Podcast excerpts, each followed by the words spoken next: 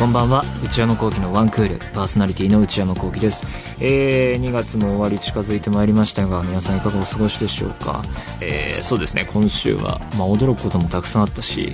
お酒ニューシングル発売っていうねビッグニュースもありましたね。えー、流動体について、えー、小酒っていうのはもちろん小沢健二さん、えー、フリッパーズギターとしても活動されてましたよね。小山田圭吾さんと一緒に。でその小沢健二さんが19年ぶりにえー、ニューシングルを出すっていうのを前日にいきなり、えー、発表して次の日発売でで配信もなかったので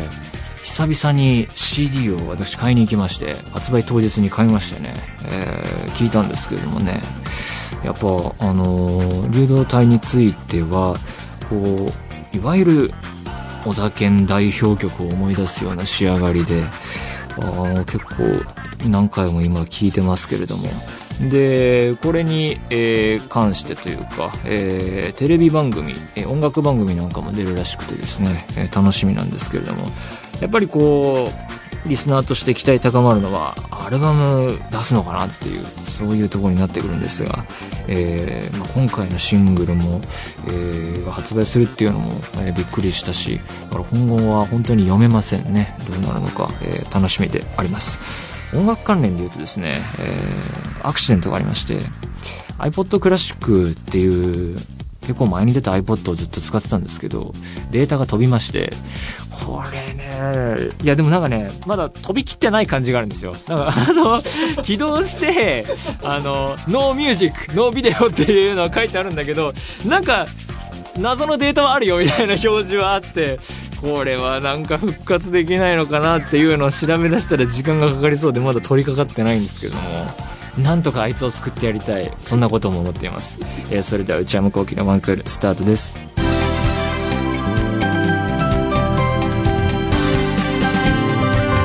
内山聖輝のワンクール。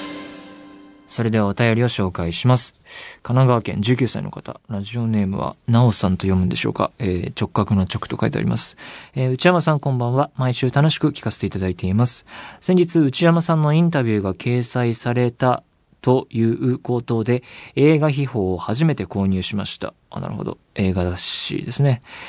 読破し、その中にあった10組しか当たらない試写会の検証に応募したところ、なんと当たってしまいました。今話題のララランドなんですが、思い切ってバイト先の憧れの先輩を誘って二人で見に行きました。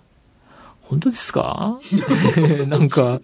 いや、本当なんでしょうね。普段は一人で映画を見る人なので、初めは隣に先輩がいるという事実にドキドキしながらも、映画自体も素晴らしくとても楽しみました。その後ご飯を食べに行き、一緒に帰りました。もともとお互い映画好きということで、時々バイト中に話していたのですが、完全オフの場での話はすごく楽しかったです。また次も行こうねと言って別れました。すべてのことの発端は内山さんということで、内山さん本当にありがとうございました。これからも応援しております。ララランドいいなアカデミー賞もね、あの、相当賞取りそうな雰囲気ありますからね。で、試写会に当たって憧れの先輩を誘って二人で見に行きました。楽しそうですね。え えー、なるほどね。うん、お幸せに。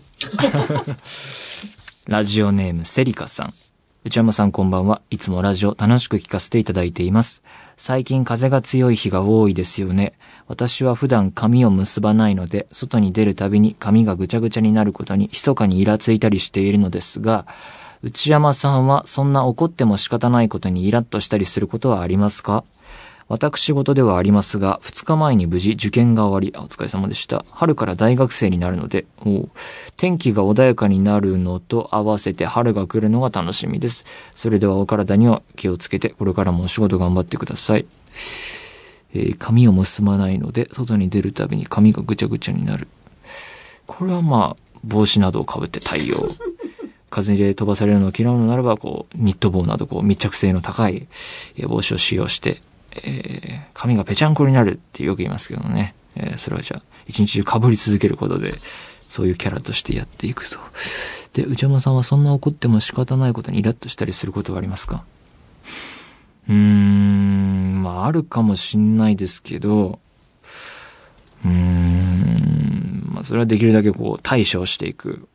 対処、できることは対処していく。大賞、前賞を重ねていくしかないという境地です、今。は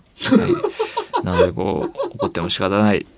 そうね、イライラすることもある。そういう時はやっぱ寝るっていうのが大事だと思いますけどね。えー、何かを食べて寝る。そういう対処をしていますね。えー、それはね、大学生活も始まると思うので、それも楽しんでください。というわけで皆様からのお便り引き続きお待ちしています。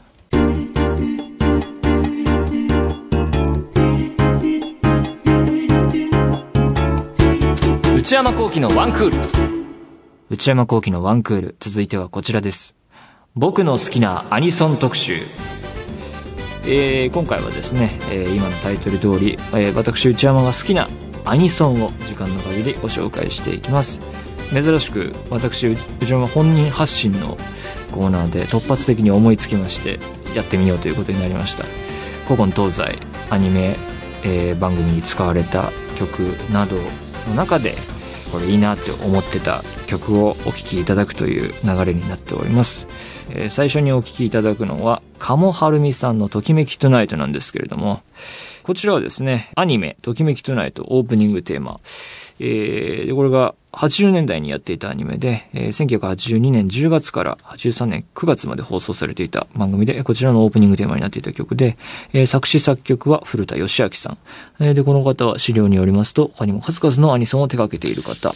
えー、ちなみに古田さんが手掛けたアニソンの第一作目がこの曲らしいです。なるほど。あの、この曲は、えー、僕は何かラジオでかかっていたので知ったのかなっていう覚えがなんとなくありますが、とにかくこう、上がる曲、かっこいい、もの、本当にね、素晴らしい曲ですね。えー、まあ、えー、話はこれくらいにして、えー、聞いていただきましょう。鴨はるみさんで、ときめきトナイト。えー、お聞きいただいているのは、鴨はるみ、ときめきトナイトです。多幸感というかね、なんか幸せな気分になってきますよね。本当にいいですね。また歌詞も独特でね、物理学的には今の私、三角関係の一点なの。なんでしょうね。これ、いい、なんかいいですよね。これいいなって思った人は、あの、アニソンとちょっと範疇ずれますけど、山下達郎さんのラブランドアイランドとかと並べて聞くとですね、えー、いいかなと思ったりもしますけれども、えー、それでは次に参りたいと思います。えー、次はですね、えー、ポケモンの曲です。えー、アニメ、ポケットモンスターのエンディングテーマとして使われていた、ニャースかっこ、犬山犬子さんですね、のニャースの歌。これ97年、えー、リリースなんですけれども、えー、作詞が戸田昭人さんで、作曲は田中博和さん。えー、戸田さんはポケモン関連の楽曲やみんなの歌などの作詞を多数手掛けるほか、ァミコンソフト、マザーのシナリオにもにも参加。へえ。マザー懐かしいですね。やってましたね。えー、作曲の、えー、田中宏和さんはポケモン関連の楽曲や、スーパーマリオランド、テトリス、ドクターマリオなど数々のゲームの作曲を担当。こちらもみんな知ってる曲を作ってる人ですね。えー、では、聴いていただきましょう。ニャースで、ニャースの歌。お送りした曲は、ニャースで、ニャースの歌でした。この曲はですね、やっぱ子供の頃ポケモンハマってゲームもやっててアニメも見てて中で、これが流れてきて、すごい記憶に残っていて、まあ曲調がまず切ないっていうのと、歌詞がですね、ニャースこんなこと考えていたのかっていうね、ええみたいな、哲学的というかね、広い広い宇宙のどこかにもう一人のオイラがいるのにゃ、すごいですよね、これ。なんかそこも、もう含めて記憶に残ってますね。またこう、歌の生っぽさも素晴らしくてですね、いい曲だなと今回改めて聞いてですね、えー、思いを新たにしましたけれども。さあ、続いて、えー、行きましょう。次は、おいしんぼ。オープニングテーマに使われていた中村ゆまさんのだんだん気になるなんですけれども、えー、こちらリリースは89年で、えー、作詞、売野正夫さんはチェッカーズ、涙のリクエスト、中森明菜、少女 A など数々の大ヒット曲を手掛ける作詞家。えー、そして作曲の林哲司さんは、松田聖子さんや光源氏などの人気アーティストの楽曲のほか、映画やドラマの音楽も手掛けている。ちなみに中村ゆまさんは、スケバンデカなどに出演していた女優さんでもあると。なるほど、なるほど。じゃあ、聴いていただきましょう。中村ゆまで、だんだん気になる。お聞きいただいているのは中村ゆま、だんだん気になる。これはいいですね。の、なんかこう、キラキラした感じがね、こう、今の時代にない感触というかね、まあ、美味しんぼの、こう、話の内容、まあ、グルメもありつつ、あの会社勤め感というか、も含めて、アフターファイブ、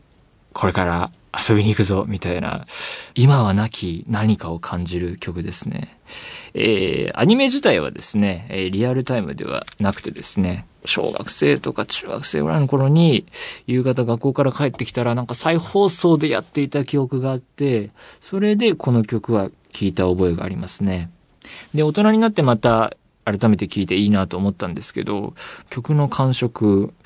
雰囲気自体は基本的な僕が普段いいなって思う音楽とはちょっとずれるところはあるんですが、でもなんかすごい好きですね。というわけで次参りましょう。えー、次はですね、えー、サンドラ・ホーンさんのラブスコールなんですけれども、えー、ルパン三世ですね。えルパン三世のエンディングテーマとして、え使われていた曲で、え79年リリース。で、サンドラ・ホーンさんっていうのは、サンディさんとしても、え活動していた方で、え変名の、え一つですね、サンドラ・ホーンは。で、作曲の大野裕二さんは、えー、まあ、パン三世でおなじみですけれども、えー、他にもですね、変わったところで言うと、犬神家の一族、リーガルハイ。なるほど、なるほど。こういった、えー、映画やドラマの音楽も手掛けているレジェンド。確かにそうですね。で、作詞の牧さなほさんは、えー、シャンソン界などで活躍する歌手、作詞家。なるほど、なるほど。まあ、これもですね、えー、何はともあれ聞いていただきましょう。サンドラホーンでラブスコール。お聴きいただいているのは、サンドラホーンでラブスコール。いや名曲ですね。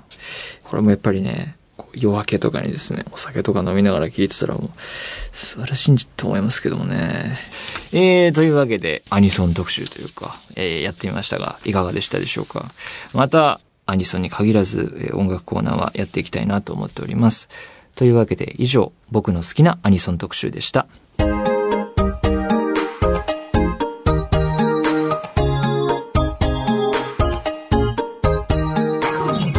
山幸喜のワンクール、そろそろお別れのお時間です。えー、今日はアニソン特集やってみましたが、いかがでしたでしょうか？あの、今日は4曲に絞ったんですけど、えー、泣く泣く外したものもあったりして、えー、またできなくもないなっていうふうに思い出しました。が、えー、私の iPod クラシックがクラッシュしてしまったのでね、これなかなか、えー、思い出そうと思ってクラシック見たらもう、なんか、ノーミュージック。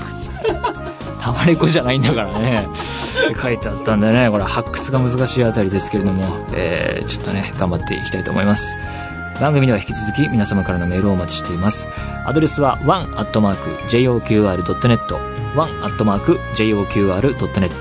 1の綴りは ONE です。えー、番組公式ツイッターアカウントは、アットマーク ONE